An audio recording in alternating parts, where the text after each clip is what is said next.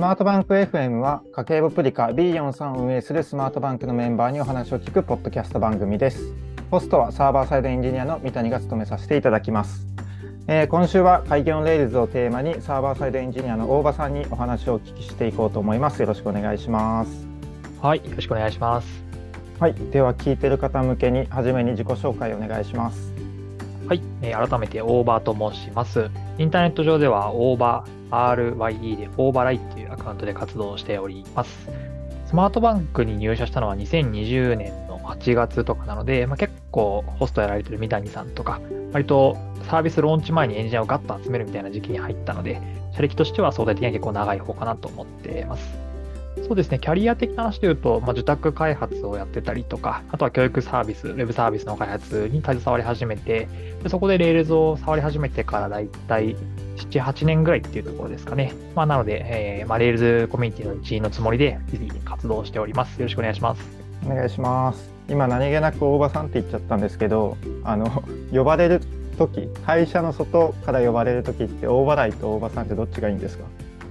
もう皆さん、大場さんって呼んでますね。下の RYE をなどう読むのかわからないっていうフィードバックがめちゃめちゃあって、リーなのか、ライなのか、みたいな。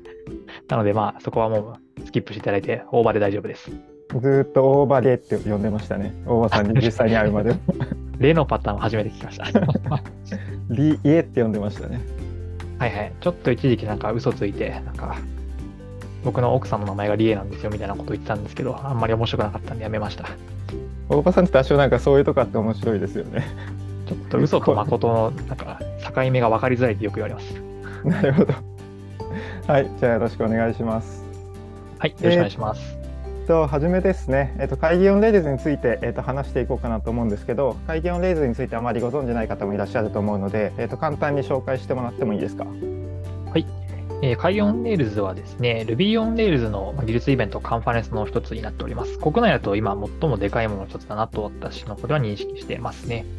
えー確かですね、私の記憶だと、Rails 関連で国内のイベントって、あの Rails デベロッパーミートアップっていうイベントが2015、6、7とかにあったと思うんですけども、まあ、それは結構あの、平野さんという方が個人で頑張られたと思うんですけど、それ以降に、えーそれを引き継いだ形なのかどうか定かではないんですけれども、国内で Rails 関連のでかいイベントないよねみたいな課題意識みたいなものを、オーガナイザーの大倉正文さんが抱いていて、でそれで開催されたイベントっていうふうに認識しております。今年が確か4回目になるんですかね。はい、という形で、ですねまあ、年々パワーアップしている Rails の国内最大イベントっていうのが Kaigi on Rails になります。あのスマートバンクがあの Kaigi on Rails でやったことも一緒にちょっと紹介してもらっていいですか？はい、そうですね。今年の Kaigi on Rails 2023ではですね、スマートバンクが初めてイベントのスポンサーを行いまして、でですね、大激戦の末、ブースの出展を勝ち残り、えー勝ち取りまして、で、ブースを出展したし、まあ、さらには社員の3名が登壇したという形で、結構、 Rails とか Ruby のコミュニティに初めてスマートバンクっていう、なんですかね、存在感を示せたイベントだったのかなっていうふうに個人的に思ったりもしております。ありがとうございます。あの先週のポッドキャストで、えー登壇した一人のヒロティさんの、えー、と話も聞いてきたので、えー、とぜひそっちも聞いてもらえたら嬉しいなと思います。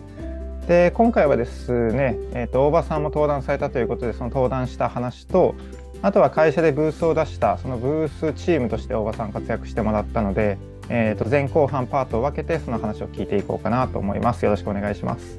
はい、よろしくお願いします。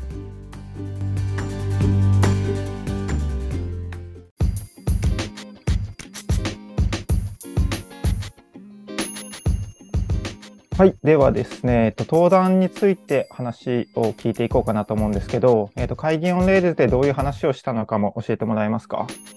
はい、えーそうですね。ざっくりまずタイトルと概要をお話しすると、タイトルが管理機能アーキテクチャパターンの考察と実践という若干ちょっと固めのテーマでタイトルで出してみまして、その中身っていうのがですね、まあ管理機能って、まあ、皆さん多分管理画面とか呼んでること多いと思うんですけど、そういった身近な題材をテーマにして、アーキテクチャについて考えてみよう、まあ、みたいなところをテーマにして語った、えースライえーセッションになるという形ですね。はい。なかなかあれですよね。あはい、あのーなかなかこう管理画面って上がるようで上がらないテーマで、しかもその中でもアーキテクチャについて話すって本当あんま聞いたことなかったなと思うんですけど、このテーマになんか選定された理由とか、このテーマを思い浮かんだきっかけってどうだ何だったんですか？はい。そうですね。実はもともとスマートバンク入社して、で、初めてか2番目ぐらいの仕事とかで、その管理画面の機能を作るっていうのがあったんですね。まあ、その頃、三谷さんと一緒に、あの、いろいろ開発していて、で、えー、確かカードの配送機能みたいなものを作る必要があって、じゃそのフロント側とかをどうやって作っていこうかみたいなことを三谷さんとディスカッションとかさせてもらってましたと。でその時に結構まあ考えたことみたいなものを当時個人のブログに書いてたんですよね。まあ、管理画面を後から作るときに、なんかどういうアーキテクチャにしたらいいんだろうみたいなことを考えてパターンを分類してみたら、まあ、そこそこ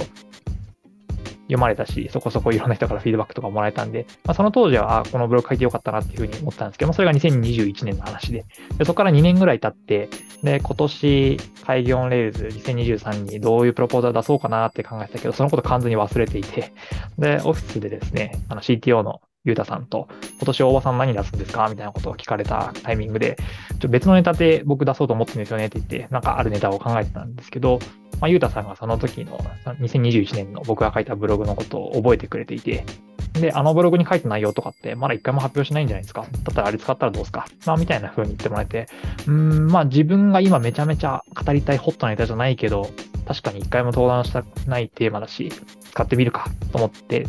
そのテーマを選んだっていうのが、えー、選定した理由になりますね。はい。えー、ゆうたさんすごいですね。その2021年のブログを覚えてて、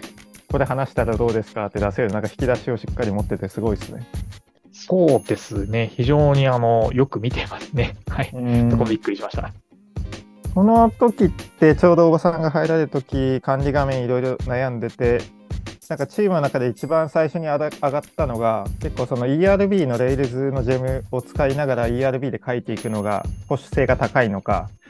そのゆうたさんが前にやっていてラックマンの時はそれで結構辛い思いがあったのでフロントは切り出した方がいいんじゃないのかみたいな話す中でちょうどおばさんが入られてあフロント強い人来たっていうのでいろいろ相談させてもらったなんか記憶がありますね。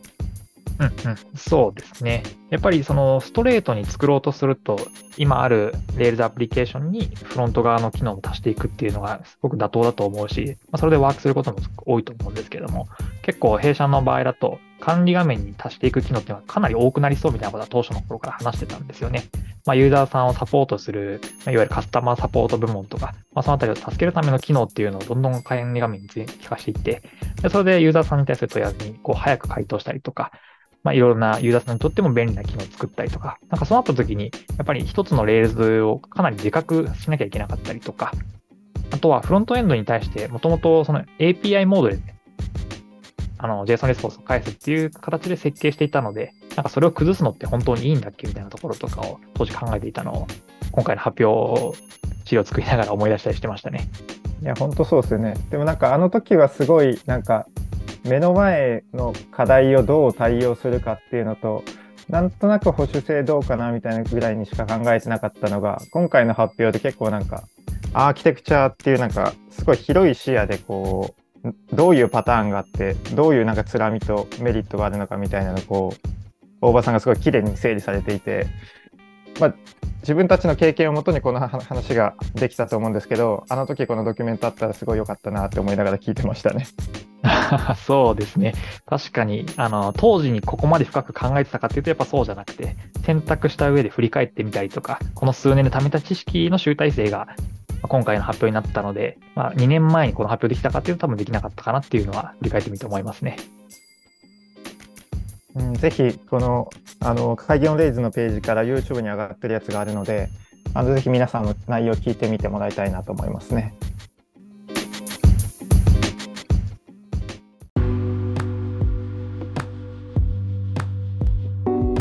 今回、大場さんは、えっと、開業レイズ4回ありますけど、えっと、過去2回と今回で計3回登壇してもらっていて、えっと、今回が初のオフライン開催になったんですが、えっと、2回オンラインを体験された身として身としては、どうですか、今回のオフライン開催は？そうですね、登壇者として一番大きい違いだなって思ったのは、録画で登壇するか、ライブで登壇するかっていうところだったかなっていうふうに思いますね。去年とか一昨年もですね、オンラインでリアルタイムに登壇されてる方はいたんですけど、僕は録画で登壇してたんですよね。なんか録画で登壇するって、それまでの、なんだろう、エンジニアの経験の中で一回もやったことなかったので、まあ、それに挑戦してみたかったっていう気持ちがあって、初年度それをやったのと、まあ、次の年に、まあ、やっぱり動画で登壇するんだったら、動画でできるなりの面白いことってあるんじゃないかなって思って、オープニングテーマを作ってみたりとか、まあそういうことを試してみたかったのが過去2年間で、まあ今年はせっかくなんでね、やっぱりこうライブでちゃんと出る、まあ、むしろライブしか出れなかったと思うんですけど、まあ、ライブで出て、まあ、どうなるかっていうところで、えー、臨んだんですけども、まあ、そこがかなりやっぱり大きかったですね。いや去年はあの 3D セキュアの歌で人笑いをかっさらって、今年の登壇ではあの 登壇の前のちょっと待ち時間なところを使って運営とバチバチにバトルするみたいな余興をされていて すごい余興がうまいなと思って見てましたね。ありがとうございます。そうですね。まあ、僕自身あの音楽とかもやってるんですけど、こうライブ感みたいなものとか、その会場にいないと出せないものってなんだろうみたいなものとかは結構あのプライベートとかも考えたりはするんですけど、で今回はまさにその余興みたいなことを実際の登壇が始まる前に数分間の時間をとって、え場を温めるみたいなことをやってみたんですけども、あれをやっぱりそのその場にいたから聞けたみたいな人たちにとっては、なんかすごく、ま良い体験になったんじゃないかなと、手前味噌ながら思ったりはしてますね。なんかあの時ちょうど自分ブースか何かでギリギリ大場さんが登壇する直前に着いたんでその余興のやつ聞けなかったんですよ。ただ何か余興で何かやったんだなっていうことだけを知っていてでその余興の内容を YouTube で後公開されて絶対見ようと思ってたのにいざ公開されてあの時間で削られていて登壇スタートしてからしか聞けなかったじゃないですかそれがすごいちょっと残念でしたね。はい、はい、そうですね。まあ、あれ、もともとなんか乗らないですよってことは、あの配信のスタッフとか、あとは Kaigi on Rails のスタッフの方にあの確認されてたんで、まあ、乗らないことは実は分かってたんですけれども、はい、それでも OK ですっていう形でやらせてもらってました。あれは今からそういう発表というかそういう話題を取りますっていうのをその場のスタッフの方にお伝えした上でやってたんですね。あいや、えっとね、そこまで細かく言ってなくて、その30分に開始ですっていうのが決まっていて、30分の3分前ぐらいからちょっと前説やっていいですかっていうふうにスタッフので聞いてで、あ別にやってもいいですけど、その部分はあの配信にも載らないし、あの後々の録画にも入らなきゃいいですかみたいな聞かれて、あそれでも大丈夫ですって言って、まあ、いきなり始めたんで、多分スタッフの人もびっくりしたと思います。なるほど。いやいや、すごい面白いですね。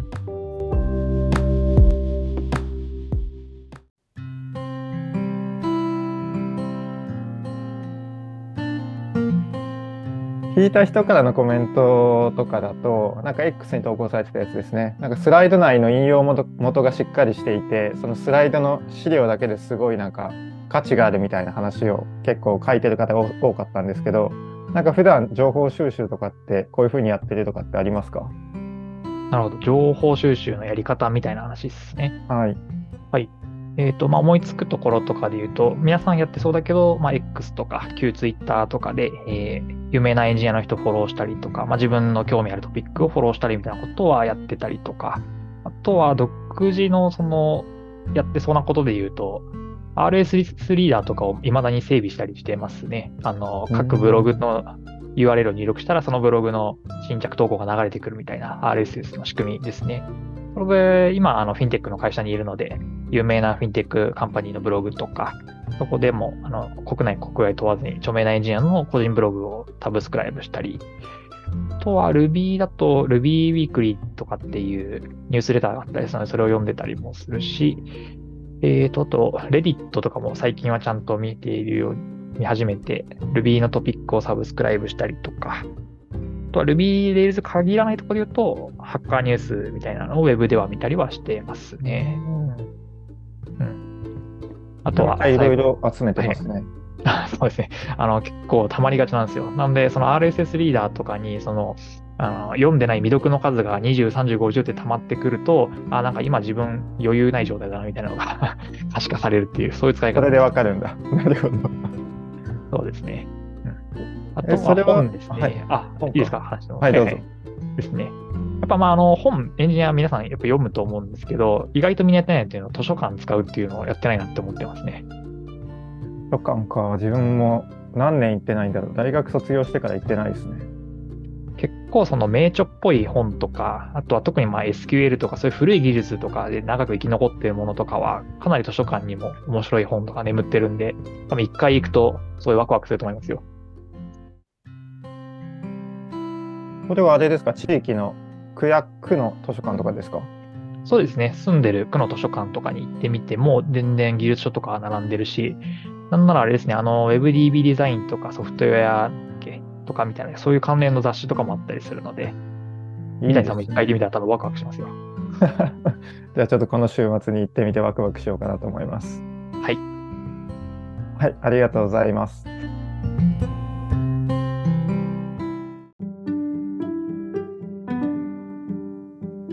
ちょっとなんか話を変えて、プロポーザルとかの話に行こうかなって思うんですけど、えっと、 Kaigi on Rails やった後に自社であのアフターイベントで、アフター会議オンレイルズ LT ナイトっていうのをやって、で、そこで大場さんにまた登壇してもらって、えっと、会社で出したなんかプロポーザルについて話してもらったんですけど、なんかこの、今回大場さん3回連続で登壇されてるし、なんかそれ以外にも過去、いろんなイベントでプロポーザル書いてきたと思うんですけど、なんか大場さんならではのこうプロポーザルを書いて通すためのテクニックとかってあったりしますか？そうですね。プロポーザルを通すためのテクニック。うん。結構これに関してはですね、あの、もしかしたらショーノートとかに貼れるかもしれないんですけども、大倉雅史さん Kaigi on Rails のオーガナイザーの方が書かれているブログとか、あとはプロポーザルの書き方みたいなものをつい最近まさに公開されていて、そこに書かれていることがもう自分のやってることとめちゃめちゃ被ってるなと思ったので、その話をしようと思います。で大きく3つプロポーザル書くときに考えているテクニックみたいなものがあって、1つ目が傾向と対策って言われてるやつですね。カンファレンスのオーガナイザーがどういう人たちで、どういうコンセプトでこのカンファレンスをやってるのかとか、と過去にどういう人たちが採択されてるのかっていうのを一通り見てみて、え、自分のプロポーザルに反映させるっていうのが1点目。で、2点目が、ま、目立つってやつですね。ま、目立つっていうのが、ま、他の人と基本的にはやっぱり同じテーマとか、まあ、同じ切り口で被ってしまうと、やっぱり上の人からすると、まあ、採択するの難しくなったりとか、まあ、もしくは同じ土俵で戦うことになるので、なかなか競争が苛烈になるというのが2点目なので、まず目立つっていうのもあるかなと。あとは3つ目として、まあ、持ち帰ってもらうものをちゃんとはっきりさせるということですね。カンファレンスに登壇して喋って、で、自分としては相談が終わったら、まあ終わりみたいになっちゃうかもしれないんだけども、実際候補者の、あ、候補者じゃない、えっ、ー、と、見てる聴取の人たちからすると、その話を聞いた後に、えー、まあ翌日からの仕事にちゃんと活かしていこうだったりとか、まあ自分の、なんだろう、スキルアップとか、もしくは考え方の変化とか、そういう何かしらの行動変容とかを生む、そういったところまでちゃんと意識した、まあ、プロポーザルを書けているかみたいなところの3つが大事だよっていうふうに大倉さんが話されていて、まあ、その3つはまさに自分も意識していることだし、まあ、過去の Kaigi on Rails もここに書いてある、あここに言ってあるようなことが、まあ、だいぶ使われてたんじゃないかなというふうに思ってますね。この大あ大倉さんが出してくれたやつってなんかすごい参考になるし、まあ、まさにだなと思う内容でしたよね。そうですね。まあ、大倉さん自身もかなり自身でもプロポーザル出されてますし、どちらの視点も持ってるというところからすごくいいアドバイスだったなと思ってますね。うん今回の大場さんのアーキテクチャの話だと、なんか特にここにこだこだわったとかってあるんですか？そうですね。まあ、この中で言うと、やっぱり、えっ、ー、と、傾向と対策と目立つみたいなところとかが大事なポイントだったのかなと思ってますね。うん。まあ、どういうことかっていうと、開業レーズって結構その実践寄りの話が多いのかなって思ってるんですよね。はい。なんか言語処理系の深いところを突き詰める Ruby 会議というよりかは、むしろその登壇者たちが過去にやってきたことの経験を、ま抽象化してうまいように話して、で、それで皆さんに役立てていただくみたいな、そういう結構実践系のものかなと思ってるので、そうなると、やっぱりそれぞれの人たちの中で共通で実践できるテーマって考えたときに、管理機能、管理画面っていうのが一つ大きいのかなって思ったのが1個目だと。で、2個目の目立つっていう観点で、そのアーキテクチャとかっていう、まあ、大冗談に構えたり、まあ、抽象的な話とかって、まあ、採択する側からするとちょっと採択しにくい部分もあると思うんですよね。なんかそんなにふわっとした話をされても、なんか地に足つかなくて、翌日から活かせないってなると思うけど。とはいえ、アーキテクチャって、それぞれのプログラマーが大なり小なり考えてることではあって、樹木を引くテーマだとは思うので、まあ、そこの地に足ついてる度合いで管理画面と。で、さらに、まあ、トピックとしては面白いアーキテクチャっていうものを組み合わせることで、なんだろう、過去の Kaigi on Rails の中でも採択されるようなものに、まあ、近いもの、実践的、かつ皆が興味を引くものっていうものにできたんじゃないかなと個人的には振り返って思ってます。まあ、本当はどうだったかわからないですけど。いや、でもめちゃめちゃ考えててすごいなって今話聞いてて思いましたね。やっぱなんか Kaigi on Rails、まあ、本当になんか Ruby 会議会議オンレイルズでこの前やった Ruby ワールドカンファレンスみたいなのでやっぱりカンファレンスによって大事にしてるポイントってこう明確に違うんで、なんかそれを踏まえた上で、じゃあどういうものをやれば採択できる、あの採択する側はしたくなるだろうって、こう引いた目線で考える考えるのがすごい大事なんだなって改めて話聞いてて思いましたね。はい、そんな感じです。いやー、すごいな。あとはなんか来年ヤップシが、えっと、開催されて、えっと、それにもプロポーザル出されてあの採択されたってことで来年自分と一緒に広島行ってもらえると思うんですけどそこではなんかどういう話をする予定か教えてもらってもいいですか？はい。ヤプシー広島のテーマがですね、私の好きなものみたいなテーマだったんですね。はい。なので、じゃあ少なくとも自分が好きで何かこだわりがあって話せるものじゃないと、おそらくプロポーザル通らないんだろうなと思ったっていう背景で、えー、アイデンポテンシーキーヘッダーっていう、まあ、リクエストヘッダーの一つについて話すっていうのを選びました。私の好きなヘッダーみたいな切り口ですね。はい。で、こちらはですね、2021年の開業のレールでも、まあ、実は似たようなテーマというか、同じ題材での話をしていたので、まあ、若干ちょっと同じネタを2回こすってるみたいになるんですけど、これ自体はまだ Web 標準の仕様になっているわけではないので、まだその仕様の議論が進んでる過程なんですよ。なので、その過程を2年間でどうあの変遷してきたのかとか、どういう過程を踏まえて踏んできたのかみたいなところを振り返ったり一つの技術を追いかけるみたいなところが、まあ面白いような切り口になるのかなと思ってますね。はい。ちょうど2年前登壇された時に聞いた内容がどういうふうに変わったのかって興味持つ方もいらっしゃると思うので、ヤップシは多分 YouTube でオンラインで同時視聴多分できるのかななんか確かそんなこと書いてあった気がするんですけど。どうだったかな？把握しないです。後からアーカイブ見れるのかな？ぜひそれをなんか見てもらいたいなと思いますね。そうですね。大場さんってこのアイデンポテンシーキーもそうだし、去年の 3D セキュアの話もそうだし、今年のアーキテクチャの話もそうですけど、こうレイルズに直、うん、レイルズにロックインされるような話じゃなくて、なんかいろんな、もうウェブの広くいろんなカンファレンスで喋れる話をこれまでされてきたんで、まあ、ヤップシー問わず、なんか今後もなんかいろんなイベントで同じネタをなんか使いますって言い方おかしいですけど、同じような話をちょっと切り口変えて喋るみたいな、そういうこともできてなんかすごいいいなと思ってますね。あありがとうございます。そのフィードバックめちゃめちゃ嬉しいです。ちなみに、ヤップシー広島旅行がてら行くと思うんですけど、喋る以外のなんか周りの日でどっかなんか旅行行きたいとかってありますか？そうですね。広島人生で一回も行ったことなくて、三谷さんが広島出身ということで、いろいろおすすめ情報を聞きながら旅行したいなと思ってますね。いや、でも残念ながら自分はあの高校生までしか広島にいなかったんで、その大学からのちょっとお金ができて、ようやく外に食べに行けるとか遊びに行けるみたいな経験を広島でほぼしてないので、広島で遊べる場所全然わかんないんですよね。お金がない時期に過ごしてた土地のことはあまり詳しくないっていう。そうなんですよ。あるあるですね。高校生時代アルバイトをしてたんですけど、まあ、唯一やってたのはお好み村っていうお好み焼き屋さんが集まる場所でお好み焼きをこう食べ歩きして美味しい場所を探すみたいなのをやってましたけどでなんかそれを確か mixi のブログにこうまとめるとか確かやってたのかな。でももう mixi のはい、ログインできなくなったんでそこもの情報も全て失われたし自分が分かる広島の情報ほぼないんですよね。じゃあアドバイザーとしては使えないと。あの、また聞きで美味しいと思われる場所のピックアップならできると思いますね。あはい。じゃあ、それでぜひお願いします。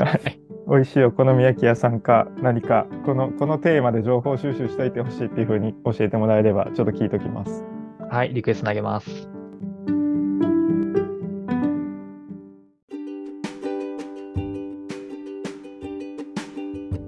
では、えっと、会議の例でちょっと全体についてあの話しながらクロージング、前半の部のクロージングの方に行こうかなと思うんですけど、なんか面白かったトークとかってありますか？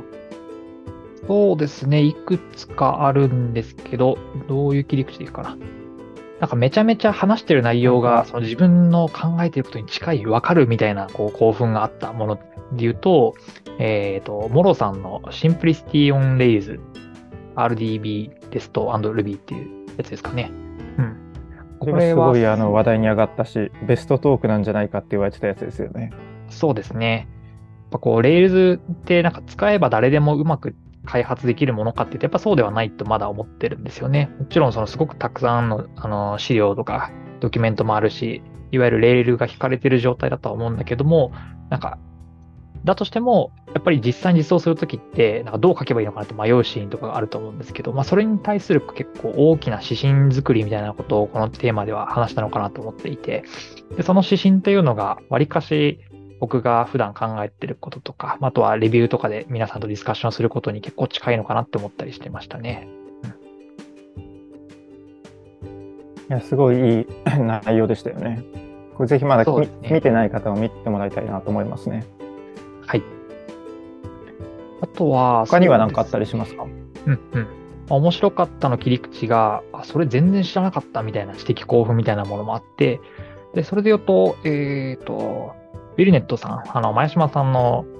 Exceptional Rails っていう、 Rails における例外処理をどう扱うかみたいなところとかで、で、結構今、うちのスマートバンクのアプリケーションで独自に実装してる部分、エラー処理のとかもあるんですけど、まあ、それもちょっとよくできそうだなっていうような新しいやり方が見つかったのが1点と、あとは初日の最後ですかね。あの、 Evil Martians のアンドレイさんの Rails エグゼキューターの話ですね。まあ、Rails エグゼキューター自体を僕は全く、あの、聞いたことがなくて知らなかったんで、Rails って知らないとこでこんなことやってるんだみたいな、なんかそういう発見ができた時の喜びみたいなのがありましたね。なるほど。この2つまだ自分見てなかったんで、ちょっとこの後見てみようかな。はい、ぜひ見てみてください。ありがとうございます。じゃあ最後にこう来年に向けての意気込みとかありますか？はい、来年もぜひ出たいなと思ってます。登壇したいなと思ってます。やっぱりその来年登壇したいなって思いながらなんか1年間活動すると、やっぱりなんだろう、できることとか見えてくるもの変わってくるのかなと思ったりはしているので、この気持ち、初心を忘れずに1年過ごしたいなと思います。そうですね、自分も出したいし、Ruby 会議もあるんで、ちょっとプロポーザルドリブンで何を開発したら外に出すことが生まれるかみたいな、そんなことも考えながら過ごしていきたいですね。はい、そんな気持ちです。ありがとうございます。もっといろいろ聞きたいことあるんですけど、前半パート以上にして、で、後半はちょっと話を変えて、会議オンレイズですごい盛況だったブースの企画の裏側について伺おうと思いますと。で、ポッドキャストパートを分けようと思うので、後半パートも楽しみにしてください。えー、お聞きくださった皆様ありがとうございました。ありがとうございました。